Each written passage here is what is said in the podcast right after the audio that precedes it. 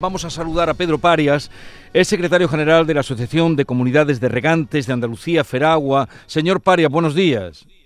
Muy buenos días. Al día de hoy, 6 de noviembre, 9.17 minutos de la mañana, la situación, ¿cómo la ve usted? ¿Qué análisis hace usted de la situación del agua en Andalucía, los regantes? Bueno, pues una situación muy complicada eh, que se ha extendido prácticamente ya a toda Andalucía. Si el año pasado era el Guadalquivir el sistema, la cuenca más afectada, eh, ahora mismo los problemas de, falta de agua y de restricciones se han extendido a toda Andalucía, desde el Tinto Diel Piedras en Huelva hasta, hasta Almería, en la cuenca mediterránea andaluza. Y por supuesto pasando por la cuenca de Guadalete Barbate, que es la que ahora presenta una peor situación con sus embalses al 15%. Así que una situación muy preocupante. En el Guadalquivir estamos prácticamente igual que el año pasado. Es la única cuenca que se mantiene igual y en el resto pues ha bajado porcentualmente.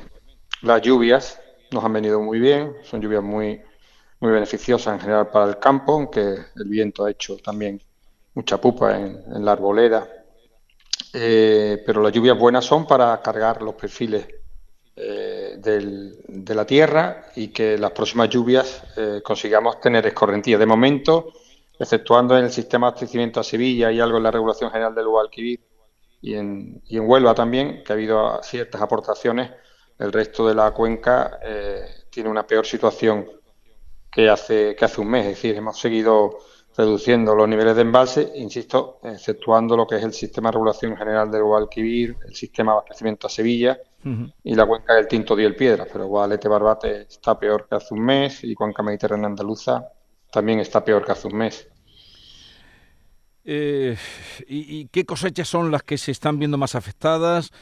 Mm, ¿Se está dejando a lo mejor de, cultivar o de plantar algún, algún producto? Bueno, estamos en un momento donde las demandas en general, en la mayoría de la, de la agricultura andaluza eh, es poca, exceptuando la demanda de las zonas de invernaderos en Almería, eh, que se, surten de aguas desaladas, regeneradas y, de aguas subterráneas y están soportando más o menos esta situación. En el resto, mm, bueno, las necesidades de la arboleda ya son escasas, eh, prácticamente ya no se riega. Sí hay un problema ahora con el inicio de la campaña de la fresa en Huelva, que han anunciado una restricción que tenían actualmente el 25%, se aumenta al 50% a partir del 15 de noviembre. Y, bueno, los regantes de, Huelva están tomando decisiones para, para, afrontar esta situación que es absolutamente nueva en, la provincia de Huelva para los frutos rojos, ¿no? O sea, pasar a una restricción del 50%, eso no lo había mm, tenido nunca el regadío nubense. Y en este momento esa situación que usted me habla concreta de, la plantación de fresa va a depender de lo que pueda llover, porque de agua no van a disponer para regar. Hombre, vamos a ver, estamos entrando en la temporada de lluvia. Lo lógico es que llueva en estos meses. Ha llovido de media, tengo los datos de la cuenca del Guadalquivir, eh, desde primero de octubre unos 90 litros por metro cuadrado, que es una lluvia por encima de la media. Lo que pasa que veníamos en septiembre también llovió en torno a 40, 50 litros. Es decir, hemos tenido dos meses por encima de las medias. Han sido dos meses húmedos, pero veníamos de una situación muy seca donde los embalses, eh, perdona, los embalses están muy secos y la tierra está muy seca y se traga todo, todo el agua, ¿no?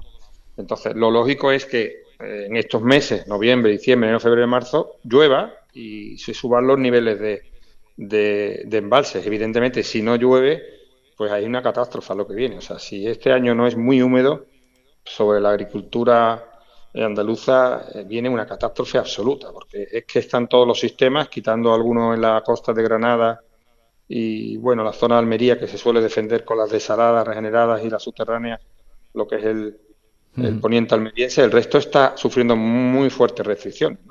Señor Pareja, me habla usted de los que, que los que menos problemas van a tener van a ser los de Almería, que es la tierra más seca o hasta ahora ha sido la tierra más seca. Esto cualquier persona que haya ido por allí lo, sabe.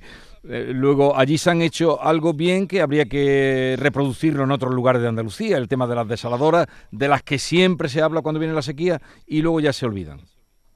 Bueno, eh, Almería hay que dividirla en dos. El poniente almeriense se defiende entre las regeneradas, las regeneradas, las desaladas y, las aguas subterráneas, que son su principal fuente de, agua. Eh, y eso se están defendiendo, pero el Levante almeriense tiene prácticamente cortado el trasvase del Tajo Segura, cortado desde hace dos años el Negratín Almanzora, la desaladora que tenían se la llevó una inundación y bueno, tienen reciben algo, algo de agua desalada, está muy mal, es decir, que Almería hay que mm, de alguna manera partirla eh, en dos partes, ¿no? Sí en la costa de Granada que parece que está algo mejor, y el resto está absolutamente con niveles de restricciones altísimos. Eh, y bueno, la suerte que ahora no es un momento de demanda eh, de, cultivos y, de la arboleda, que en este momento ya, con lo que ha llovido, prácticamente se, se, suplen las necesidades. Entonces, mm, es evidente que las desaladas y las regeneradas son soluciones, pero son soluciones fundamentalmente en la costa. Son soluciones que se tienen que poner en marcha en la costa de Málaga, probablemente con las regeneradas en tanto en Huelva como en Cádiz. Y las desaladas es un agua extremadamente cara. Hay que olvidar que ese agua vale hoy eh, a precio, si no hay ayuda, más de un euro metro cúbico y eso no lo puede sostener en general nuestra agricultura. Luego, es una solución que da garantía, pero que solo mm, sirve en zonas donde alto valor eh, económico de las plantaciones y que se pueda mezclar ese agua con otras fuentes. El agua desalada sola tampoco, tampoco es válida por los problemas que tiene de boro, por los problemas que hay que mineralizarla. Y bueno, de, definitiva, son también proyectos que, tardan tiempo en, ejecutarse, que hay que hacer líneas eléctricas. Eh, y, bueno, que es parte de la solución sin duda, pero solo en zonas costeras y donde haya mucho valor eh, que se pueda pagar ese coste tan alto que tiene el agua desalada. Pedro Paria, secretario general de la Asociación de Comunidades de Regantes de Andalucía, Feragua, gracias por estar con nosotros, un saludo y esperemos que, siga lloviendo. Pues sí, falta hace. Por desgracia, las eh, previsiones que hay ahora, vamos a decir, a una semana o dos, no son de agua. No, son de agua. Esperemos que la segunda parte de noviembre venga, porque si no, realmente es una tragedia lo que se viene eh, ya no en el Guadalquivir, sino prácticamente en todo el regadío andaluz. Eh, eh, señor Paria, lo dicho, suerte y gracias por atendernos. Un saludo.